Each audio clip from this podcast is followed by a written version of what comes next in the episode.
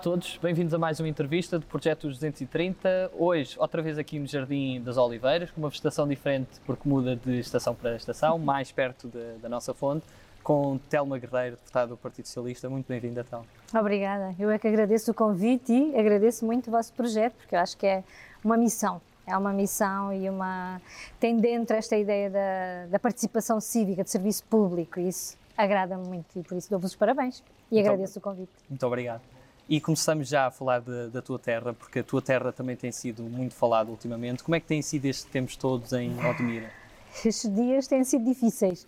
Estes dias uh, que vivemos agora têm sido difíceis porque não é fácil veres a tua terra abrir telejornais todos os dias, não é fácil um, estar sobre. E eu, eu vivo mesmo dentro de São Teutónio, portanto tive, foi, fui das freguesias, esteve numa cerca sanitária, não é fácil. E, e não é fácil porque não é por as boas razões. Uh, e o nosso Conselho de Odmira não é só aquilo que as televisões e os jornais mostraram estes dias, também é. E não é só Admira, é um alerta, claro, acho que é um grito muito grande de alerta sobre aquilo que acontece em todo o país e no mundo, mas em Portugal. E este grito de alerta é importante que venha a, a transformar-se numa oportunidade. Acho que é isso que mais queremos neste momento, porque estes momentos difíceis e de uma tensão enorme de procurar, no meu caso, procurar estar junto da comunidade, estar junto das entidades e fazer pontes também com o governo para podermos encontrar as melhores soluções. É um tempo de tensão, ah, de sentir a comunidade e sentir. Uh, a necessidade e o papel, até o papel, quase a força deste papel de deputado, de poder fazer estas pontes. E isso para mim foi também uma lição muito grande uh, deste papel uh, enquanto deputada uh, que é sentir muito aquilo que a comunidade sente. Eu, a determinada altura, tinha um grupo de amigos no WhatsApp, que é um grupo grande, eu, eu até lhes dizia: vocês são um barómetro extraordinário para a minha ação, para o meu pensamento e para fazer as pontes com as demais entidades. E, e, para além disso, obviamente, outras pessoas. Então aqui. Um, ah, não foi fácil, não foi nada fácil, mas hoje, com a cerca que se levantou ontem, com a oportunidade do governo ir e do primeiro-ministro ir à terra, e isto é muito importante para as pessoas, é um sinal de empatia extraordinário, que é sentido desta forma de dar confiança e dar alento, e as pessoas estavam a precisar deste alento, agora sentimos mesmo que o caminho é transformar, é fazer eh, a transformação. E, e Odmira vai pedir que isso aconteça, acho que o país vai pedir que isso aconteça, e temos, temos acreditamos que vai acontecer uh, esta transformação, que seja mesmo uma oportunidade, que a partir de agora não se esqueça de Odmira, nem das pessoas que lá trabalham, que lá vivem, uh, que, não, que, não, que não, não é possível esquecer mais. E, e, e, bom, e a partir daqui podermos mostrar o que é que é Odmira para além destas, uh, destas imagens que vimos estes dias. E o que é que é Odmira? Olha, Odmira é o Conselho Maior do nosso país, portanto é um território vasto e de oportunidades tem uma diversidade enorme. Olha, nós costumamos dizer que a Odmira tem lá dentro todo o Alentejo, porque temos zonas planas, porque temos zonas com que, que, que bom, que da imagem, em termos paisagísticas, as pessoas têm do Alentejo, temos lá dentro, temos um interior muito denso, muito bonito e temos um litoral que é a zona mais conhecida, com uma costa extraordinária. Uh, as pessoas acolhem muito bem, as pessoas adoram festa, adoram uh, sair e temos muitos migrantes. Esta é uma realidade de Odmira e é uma realidade que também nos orgulha, porque temos não só aqueles migrantes que não estão bem integrados, temos, existem, é uma realidade ficou clara, mas Odmira também é muita integração. Temos uma escola com resultados extraordinários em termos de integração, temos projetos na comunidade, Uh, admirei isto.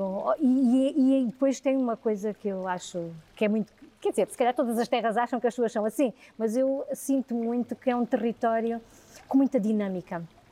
É muito dinâmico, as pessoas são muito proativas. Uh, também as há, obviamente, que fazem mais o papel da crítica, que também é muito importante, mas há, há muita crítica e muita vontade de participar.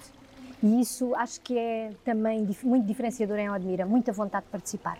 E como é que foi a tua infância até vires para, para Lisboa? Olha, a minha infância foi uma infância de rua. As coisas que eu me lembro da minha infância são uh, passar o tempo na rua, à escola, à rua, os amigos. Eu acordava muito cedo, pegava na bicicleta e ia acordar as amigas todas para irmos brincar, isto nos fins de semana, que lá estavam, nas férias. Uh, íamos muito para os campos, uh, fazíamos os nossos piqueniques e depois havia ali aquela hora em que todas as mães começavam a gritar.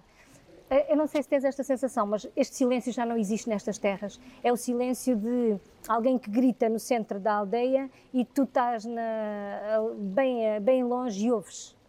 E este, este silêncio se calhar já não existe, mas era assim, não havia telemóveis, era assim que as mães chamavam pelos filhos, quando era para lanchar, quando era para almoçar, quando era para voltar para casa, gritavam até e nós lá vinhamos todos, já está uma mãe a chamar. São estas coisas que me lembro das festas. Uh, temos uma tradição na minha terra que são os, os mastros, uh, o Festival de Mastros, que é agora uma tradição muito grande, que me faz lembrar aqui as flores de Campo Maior que aqui estão. Campo Maior é a tradição, mas nós também temos. E esta tradição, que nós engalanamos todas as ruas com flores de papel, e é uma tradição que envolve toda a comunidade. Ou seja, todos em Santo António se envolvem naquelas festas, desde tudo, desde, uh, desde a encomenda do papel, o desenho das ruas, como é que vamos desenhar, o construir as flores, uh, uh, ao vender as imperiais no dia que temos já o bailarico, e isto tudo vem da tradição que já existia há muitos anos, de fazermos os mastros, o mastro de promessa, de fazermos estas festas dos santos populares, que antes, obviamente, não eram com estas flores de papel, nós íamos apanhar o resmone, íamos as perpétuas para fazer as fogueiras. Enfim, há toda uma vivência hum, da aldeia. Eu acho que é a vivência da aldeia, de andarmos livres e soltos. Eu acho que essa. Acho que ainda não se perdeu esta parte do livres e soltos uh, na aldeia, mas já não se brinca tanto na rua como nós brincávamos, não é?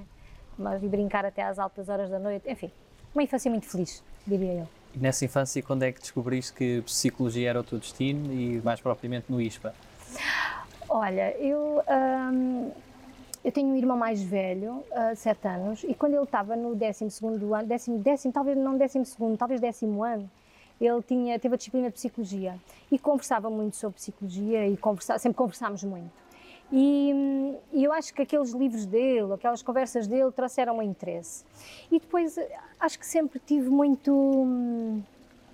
Muita curiosidade sobre o comportamento dos outros, muita curiosidade sobre as emoções dos outros e as minhas, sobre as relações e esta curiosidade de, do grupo. Eu acho que ninguém é nada sozinho. Esta ideia de, de nós, nos, nós nos influenciamos, influenciamos um ao outro. Aquilo que eu sou é, é aquilo que tu és uh, nas relações. E esta consciência uh, que vem muito cedo da vontade de esta, há este clichê do eu sempre quis ajudar os outros. Não é, não é por aí. É mesmo por esta ideia de perceber o outro na sua diferença, o outro no, no seu normal, o outro, enfim, muita esta curiosidade. E estas conversas também, quando, porque foi muito cedo, quando o meu irmão já estava a ter a disciplina, uh, ajudaram a construir. E foi muito cedo, eu diria que desde o sétimo, oitavo ano que eu, que eu sei que quero ser psicóloga. E depois, como sabia que queria ser psicóloga, uh, fiz tudo para esse caminho acontecer. E li, procurei as universidades e para mim o ISPA era a universidade. Eu sempre estudei na escola pública, a escola pública faz parte da minha formação, mas fui para uma privada porque aquilo que eu percebi era que o ISPA era, ah, era ali, era a história da psicologia no nosso país e, e quis ir. Tanto quis ir que eh, engendrámos planos e argumentos para os meus pais uh, me deixarem vir logo fazer o ano zero, na altura ainda não sei se, não sei se existe ainda ou não, o ano zero, que equivale ao 12 ano, e vim para Lisboa nessa altura, com 17 anos, a fazer o 12 ano no ISPA e depois continuei por lá. E como é que foi essa vida académica, tanto em Alfama, mas também experiências de voluntariado mais tarde, em Cabo Verde? Bom, a vida académica foi muito boa, foi muito vivida, porque, como eu digo, eu gosto de grupos, gosto de estar com pessoas, e então, claro que fui logo para a Tuna Feminina, mal ela foi criada, uh, uh, circulei muito também com muitos amigos da Associação de Estudantes, nunca fiz parte da Associação de Estudantes, mas tinha os amigos, fiz parte na altura da Comissão de Finalistas, eu vivi muito uh, o tempo, este tempo. Eu lembro-me do meu pai me dizer aproveita, nós podemos. Uh, felizmente eles tiveram um percurso duro, porque as minhas famílias são famílias uh, que vieram da pobreza. A minha mãe andou descalça. Uh, são famílias que lutaram muito. Meu pai emigrou para nos dar uma melhor condição de vida, claramente, com muito sofrimento para nós e para ele. Mas essas condições foram dadas e foi possível estudar e foi possível vir para Lisboa, foi possível eu e o meu irmão estudarmos uh, e eles deram-nos essa oportunidade. Eu lembro-me na altura até dizer, pai, eu sinto-me um bocado mal por estar numa privada, se calhar é melhor arranjar um trabalho. E ele disse não. Eu nunca estudei, os meus pais têm a quarta classe, eu nunca estudei e sempre ouvi dizer que é são os melhores tempos de, de um jovem. Se tu tens essa oportunidade, vive essa oportunidade. Eu vivi, nunca reprovei nenhum ano, mas vivi, vivi tudo, vivi as festas, vivi a boémia, que é a universidade, fiz parte da Tuna, como disse, tive a oportunidade de fazer voluntariado também Uh, em, em, Lisboa, na cidade, em, em associações.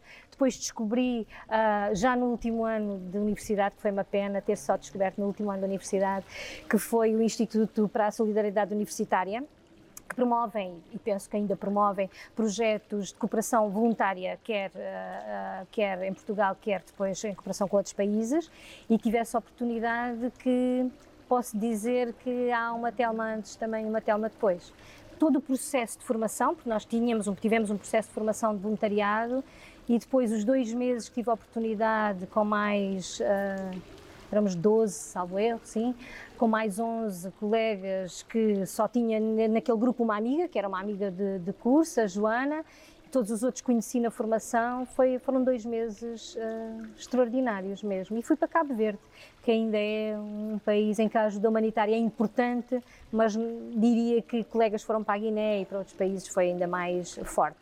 Mas ali foi muito forte o trabalho que fizemos. Portanto, eu já estava no final do curso de Psicologia, portanto, ali foi muito, o meu trabalho foi muito virado para a formação, a formação nas aldeias SOS, das mães, supostas mães e as tias, digamos assim, das educadoras de infância. Uh, fizemos formação na área da saúde em muitas terrinhas da, da, da ilha. Uh, foi fantástico, há uma experiência, há mesmo, eu sinto mesmo que foi uma experiência da minha vida e que transformou muito ao ponto de eu a determinada altura pensar se fazia sentido, o que é que fazia sentido na minha vida aqui, se não faria mais sentido continuar este tipo de missão.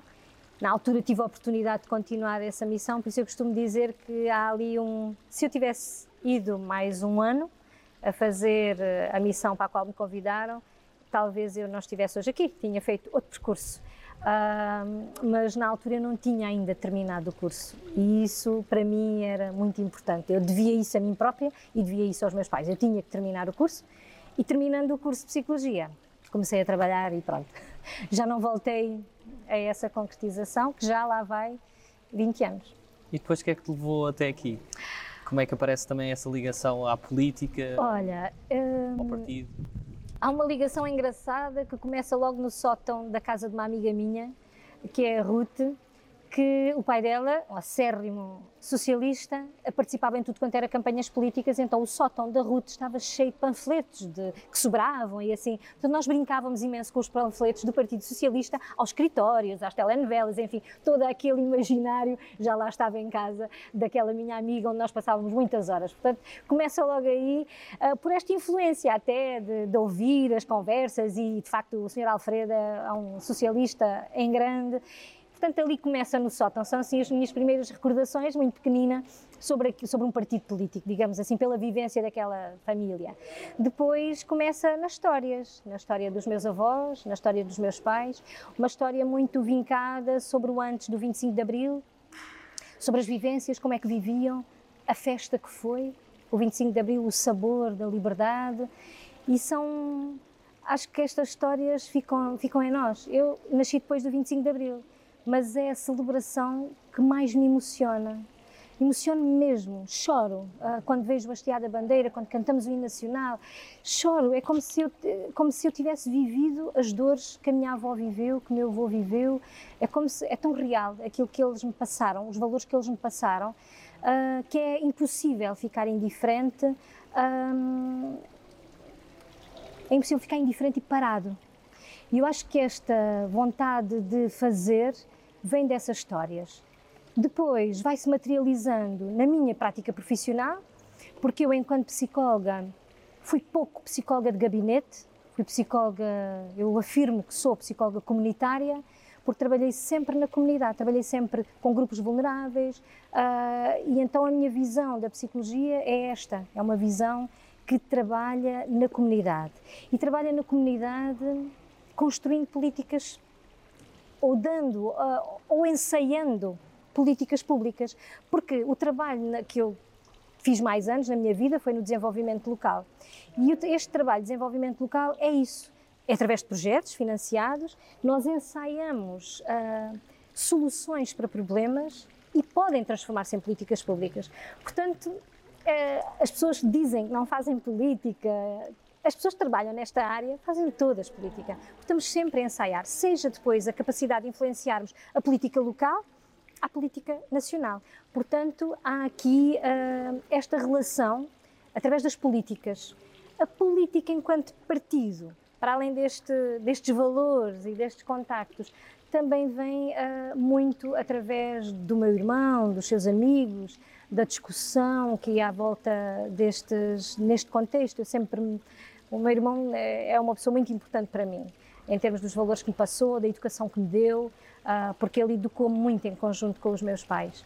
E isso, uh, estes valores que ele também me trouxe, foi ele que me trouxe para a política, claramente, porque na discussão com os amigos dele, a política estava sempre no centro. Uh, e, e, e, bom, podia ser do Partido Comunista, porque de facto sou um Partido Socialista de esquerda, porque muito daquilo que que este seio de amigos discutia, porque eram amigos diversos, não havia só gente do Partido Socialista, havia gente do Partido Comunista e as discussões eram muito acesas e muito interessantes.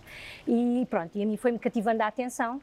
Um, mas durante muitos anos não tive política, não me envolvi partidariamente, até a minha primeira eleição é como independente na Assembleia Municipal, já o meu irmão tinha um percurso de filiação no partido, mas eu ainda levei o meu tempo a filiar-me, a sentir que que essa peça também era importante, ah, que esse momento da filiação também era importante. Levei mais tempo, nunca tive envolvida em juventude socialista, nunca fiz esse percurso. O meu percurso com a política foi muito uh, experimentando políticas, no sentido de criar projetos, criar ideias, uh, pensar num problema e, e, e pensar em soluções para ele.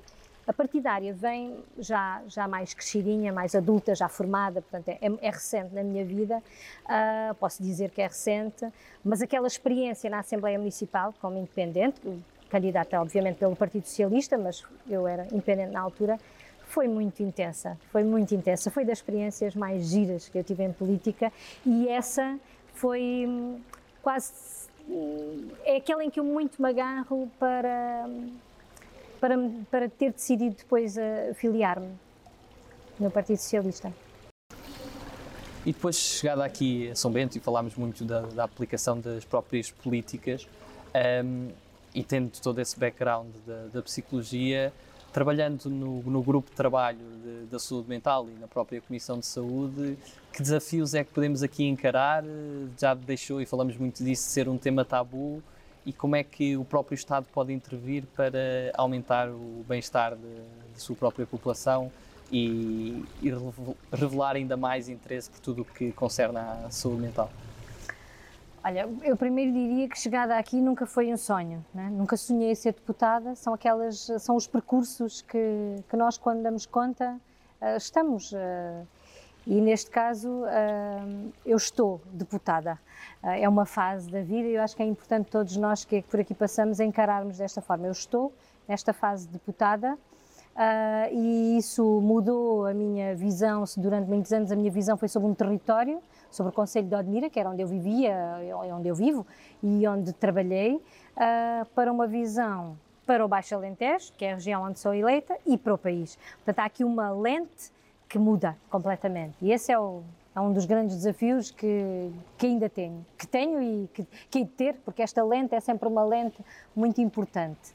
Uh, depois, naquilo que se refere ao trabalho na Comissão de Saúde e muito em especial no tema da saúde mental, que aqui trazes, uh, olha, eu quando aqui cheguei, ao fim de talvez um mês, Uh, estava a fazer a audição, a acompanhar a audição ao diretor do Programa Nacional para a Saúde Mental.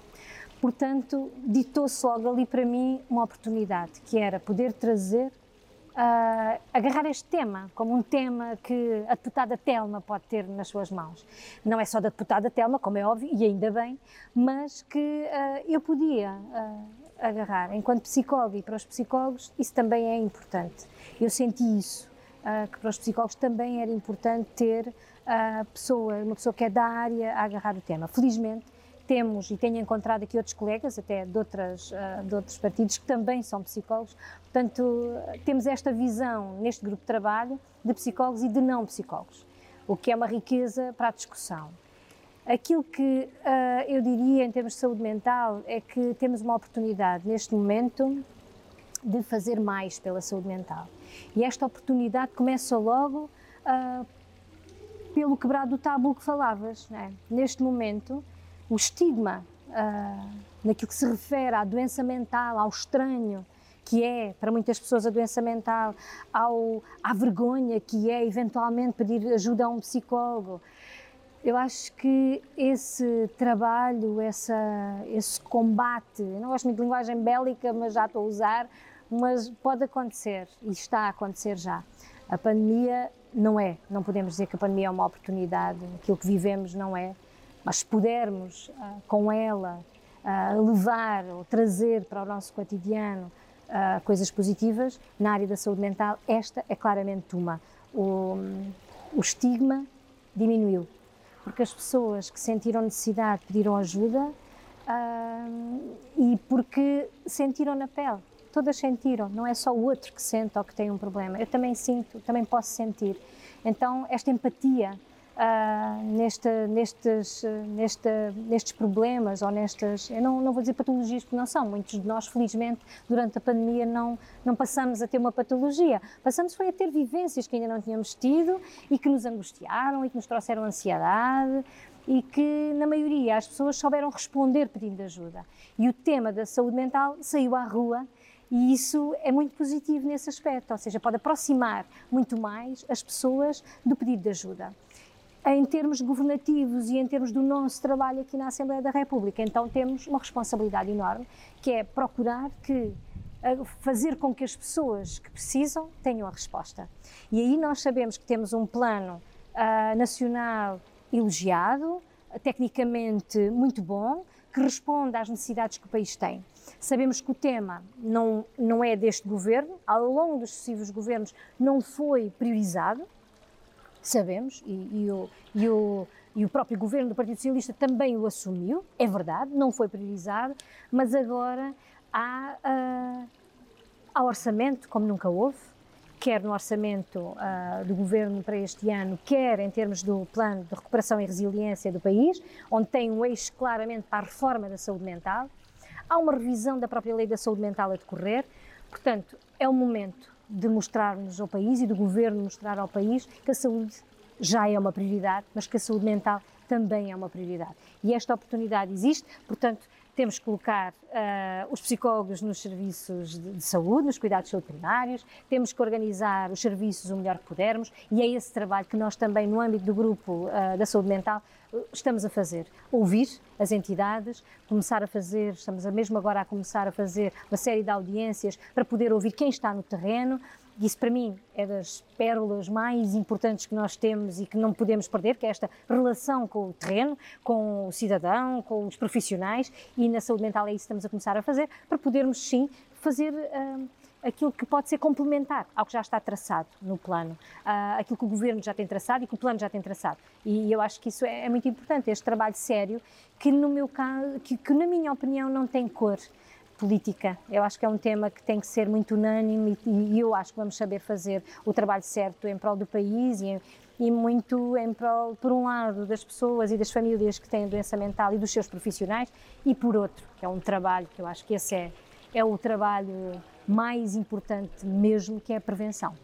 É fazer um, um trabalho muito sério de prevenção, um trabalho muito sério de promoção da saúde, promoção da saúde mental e ela faz em todas as áreas. Aqui temos a transversalidade do tema, deste tema, que é ele está em todo lado, porque está na nossa vida, porque diz respeito a cada um de nós. Portanto, é a saúde mental no trabalho, é a saúde mental na escola, é a promoção deste bem-estar que eu, que eu sinto que temos mesmo que fazer e tê-lo como missão, ter mesmo como missão a promoção da saúde, porque se o fizermos uh, neste, olhando para o ser completo, vamos uh, ser capazes, estamos a ser capazes de promover que os nossos cidadãos e as nossas cidadãs têm, fazem as suas escolhas, são capazes de fazer as suas escolhas, decidir sobre a sua própria vida e são felizes. Ao limite é isso, que é esta grande missão. Nós temos também um, um segmento de, em que possibilitamos ao, ao público que, que assista às entrevistas que, que faça algumas perguntas ao, aos deputados e incentivamos as pessoas a Muito fazerem bem. e utilizarem. E eu, uma pergunta também que acabou por, por responder, que, que é do Gonçalo Mamed, que, que pergunta como é que é ser deputado de uma região pouco populosa, mas com uma área tão diversa e, neste caso, também muito extensa. É um, é um, é um desafio muito interessante. Porque, para já, a diversidade ah, traz-nos a oportunidade de estudar muitos temas diferentes. E quando eu falava há pouco destas lentes, ah, da- des- estas lentes também têm que acontecer dentro da diversidade. E, enquanto deputada, poder olhar para, para estes territórios ah, e para, o- para o território onde fui eleita com esta diversidade é uma riqueza muito grande, dá-me a mim enquanto pessoa e eu espero poder devolver ao território nesta responsabilidade de ser deputada. Porque, para mim, ser deputada é mesmo fazer estas pontes, fazer a ponte entre aquilo que é o território, os seus problemas e podemos fazer a ponte para procurar as soluções. Portanto, esta proximidade à diversidade é uma oportunidade. Passamos agora às nossas escolhas. E a primeira escolha que proponho é entre humildade e ambição. Humildade com ambição. Cães ou gatos? Olha, eu há muito tempo atrás diria cães, mas agora tenho uma gata e, portanto, gatos. Como é que se chama a gata? Cuca. Cuca. É, quer dizer, tenho, é a gata da minha filha Olivia, que ela adora animais e é ela que acaba por trazer um animal para dentro de casa, porque a gata acaba por estar muito em casa, apesar de nós ver no monte, e ela passa na rua também. Já lá habitava um cão que nós gostávamos muito, mas a gata, de repente, fascinei-me por gatos, é verdade. Saramago ou Sofia Mel Breiner? Ai, gosto tanto dos dois, depende das alturas, que- mas pronto, mas vi- visito muito a Sofia de Melbrenner, revisito muitas vezes eh, mesmo. E pronto, e há um livro dela que faz parte da minha vida, que é a Fada Oriana, há de fazer sempre parte da minha vida, tanto que a minha filha mais velha se chama Oriana. Centro ou esquerda? Esquerda? Chutos ou Rui Veloso? Opa, tem que ser chutes, tem que ser chutes e pontapés. Eu adoro o Rui Veloso, mas tem que ser chutes e pontapés. O Tim tem uma relação com, com o Conselho de Odmira e é impossível não escolher chutes e pontapés, até porque eles estão sempre este ano, até conseguiram estar presentes. O Tim conseguiu estar presente no 25 de Abril. Ah, eles costumam, é uma banda que faz parte das nossas festas do 25 de Abril e este ano esteve também online. Portanto, este, esta ligação à terra também é muito importante. António Zambujo ou Miguel Araújo? Os dois juntos são maravilhosos, ah, mas António Zambujo. Zambujeira do Mar ou Vila Nova de Mil Fontes? Olha, são, são, enfim, quem conhece sabe, são as duas maravilhosas, mas a minha infância e juventude foi na Zambujeira do Mar, porque está ali a 7 km, quando era miúda íamos à boleia para a praia, bicicleta para a praia, portanto, Zambujeira do Mar. Sagres ou Superboc? Sagres, sem dúvida. Campo ou praia? Campo ou praia? Epá, isso é difícil, pensava que ias perguntar campo ou cidade, campo ou praia... Essa era mais fácil. Era, essa era mais fácil, pronto, é maroto. Ora, campo ou praia, hum, praia. Aeroporto Beja ou de Montijo? Porquê é que eu achei que ias fazer essa pergunta? Que engraçado. Essa era previsível. Essa era muito previsível. Olha, eu digo aeroporto de Beja, mas não como complementar a Lisboa. Eu digo aeroporto de Beja, sim, porque o aeroporto de Beja já tem lá muitas oportunidades e pode trazer muitas outras a Beja, ao território e ao país, mas não como complementar, sim como uma afirmação clara a região e para o país. Eixo do Mal ou Governo Sombra?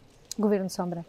230 ou 180? Opa, 230 sem dúvida nenhuma, mas com mais deputados alentejanos. Acho que era importante alguma revisão daquilo que são os círculos eleitorais, porque somos dois do distrito de Beja. Enfim, Dois do PS e um do sim, PCP. ok, elegemos três, eu agora estava a fazer só a mim, com todo o respeito ao João Dias, que é um excelente colega, ah, ah, mas sim, mas quer dizer, elegemos muito pouco comparativamente com outros distritos, somos poucos, mas somos um território enorme e eu acho que há outras, devia haver aqui outra forma de olhar.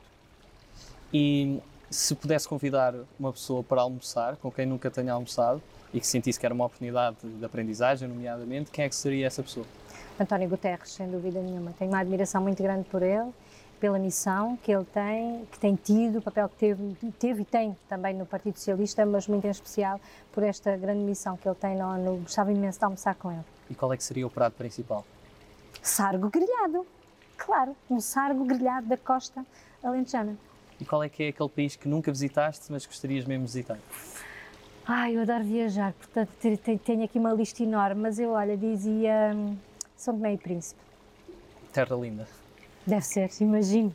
Pelas fotografias tenho uma curiosidade enorme.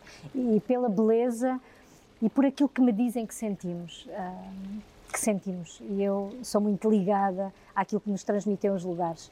E então tenho uma curiosidade enorme por ir sentir. Uh... O espírito leve-leve. É Exatamente, é mesmo isso. E a nível musical, tem, tens assim alguma preferência ou uma banda preferida? Olha, eu gosto muito de música portuguesa e gosto muito de Jorge Palma. Sou fã de Jorge Palma, posso Alguma dizer. música preferida do Jorge Palma? Ah, sei lá, Estrela do Mar, uh, Terra dos Sonhos, todas, gosto de todas, tenho todas. Um, ele é para mim uma voz, um autor e um compositor extraordinário. Ele completa ali tem, tem, esta, tem este dom, tem um dom e eu gosto muito dele. Passando a um conjunto de, de, palavras soltas, a primeira é um conjunto de palavras, neste caso é Costa Vicentina.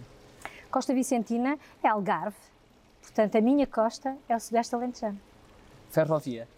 Ferrovia estamos a precisar mesmo, mas eu acredito muito que vamos ter essa missão cumprida de termos este futuro uh, e que o Alentejo tanto precisa da revisão da nossa ferrovia, da melhoria daquilo que é esta ligação.